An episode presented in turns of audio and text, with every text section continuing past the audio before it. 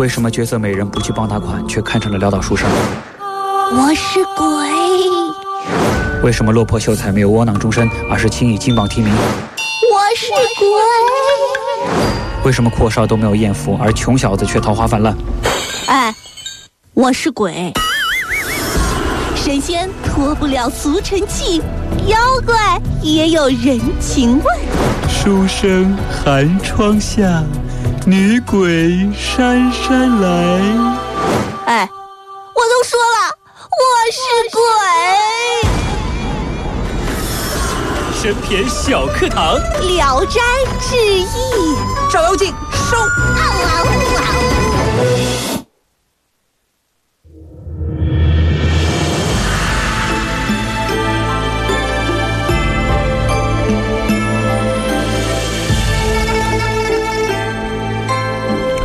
欢迎来到神篇小课堂。今天我们来说一说神篇《聊斋》第十三集《聊斋之商三官》，用性命换来的大案。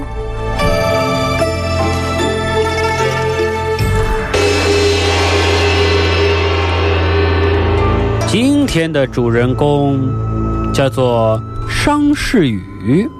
那这个人啊，知识分子有的毛病他都有。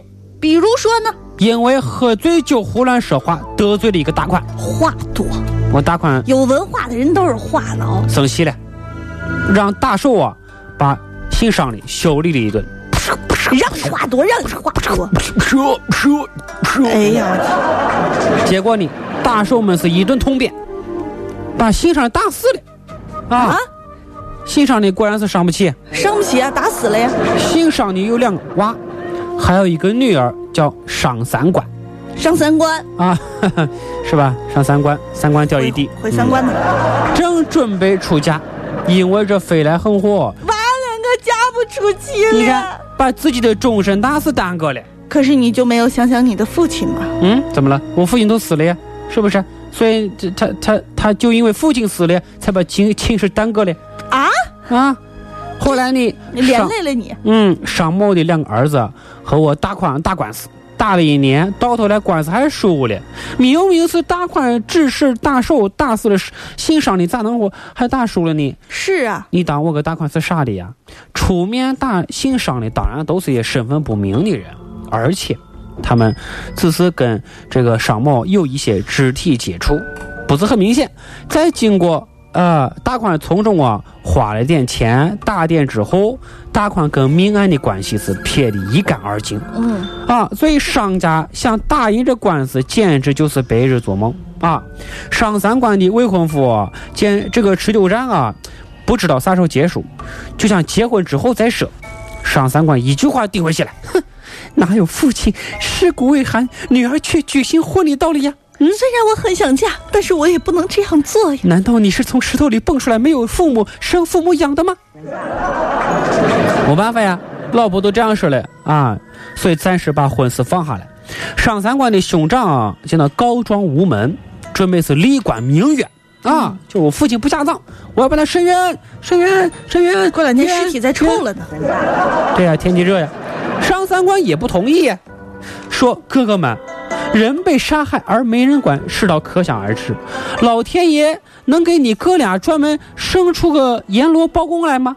让父亲的棺木遗骨暴露在外，于心何忍呢？入土为安吧。哦，后来两个哥哥觉得这话说的有道理，把父亲埋葬了，但不知道怎样才能够报这个不共戴天之仇啊。总之得报仇啊，报仇啊！埋葬父亲之后，上三关离家出走，不知去向。上家到处寻，寻不见啊。差不多过了半年，还是姓商的为了大款的生日那天，某一个著名的艺人带着两个学生前来祝寿。哎，这个学生长得非常的秀气，嗯，啊，就像女扮男装一样，很惹人爱。不用多说，这个人就是女扮男装，一心要报仇的商三官。虽然说是演绎一般，但是唱几个啊儿女情歌、民间小调还是很在行的。大款当时对他是一眼看中了。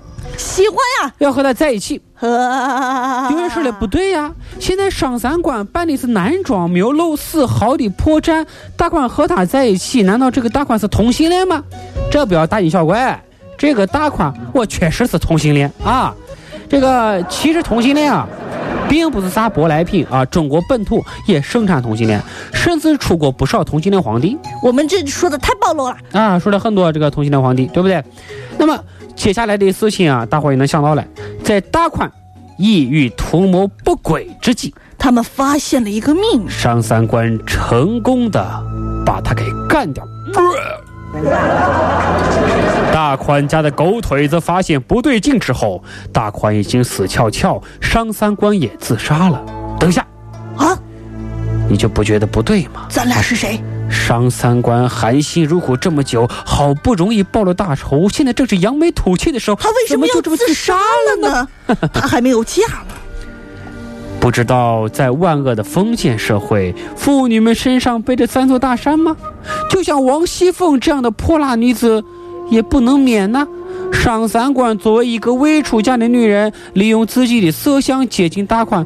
如果她不自杀明志，就算是跳进黄河也洗不清了。况且她是为老爸报仇，毕竟是杀了人了，不能一死了之，执法机关也不会放过她呀。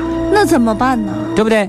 大宽的家人检查了上三观的遗体之后，发现她是女娃娃，连忙把艺人啊拿来盘问。这个艺人也是不明真相的群众问不出个所以然。大宽家人怀疑他是商家派来的刺客啊，一面让两个口腿子看他遗体，一面去报案。然后这个时候呢，哎，一个狗奴才啊，上三观的这个看守上三观狗奴才，看上三观长得漂亮，还想有非礼。还想对他有非分之想，人都死了，人都死了，还对他有非分之想，是吧？正在给上三官宽衣解带呢，突然脑袋啪，被什么东西击打了一下，就这么头破血流而死。显然，这个狗腿子是遭天谴而死的。这难道就是所谓的感动了上帝吗？是不是？原来上三观的老爸被杀，只不过是一件普通的刑事案件。嗯，那么，所以就算是出现一些葫芦僧判断葫芦案的情况吧，这个神明们也是由于某一种原因看不见，或者说是假装看不见，就是因为上三观的不懈努力，一个弱智女流手刃杀父仇人，然后自杀，这普通的刑事案件已经转化为家喻户晓、影响极广的大案要案。所以，当初商家叫天天不应，叫地地不灵，现在却可以是不叫天天也应，不叫地地也灵。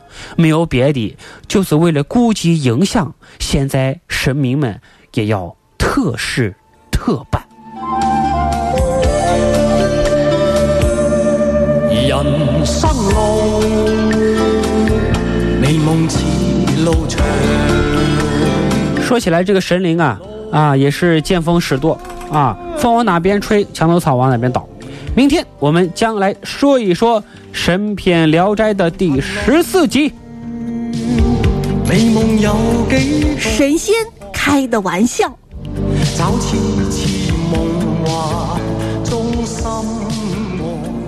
路随人。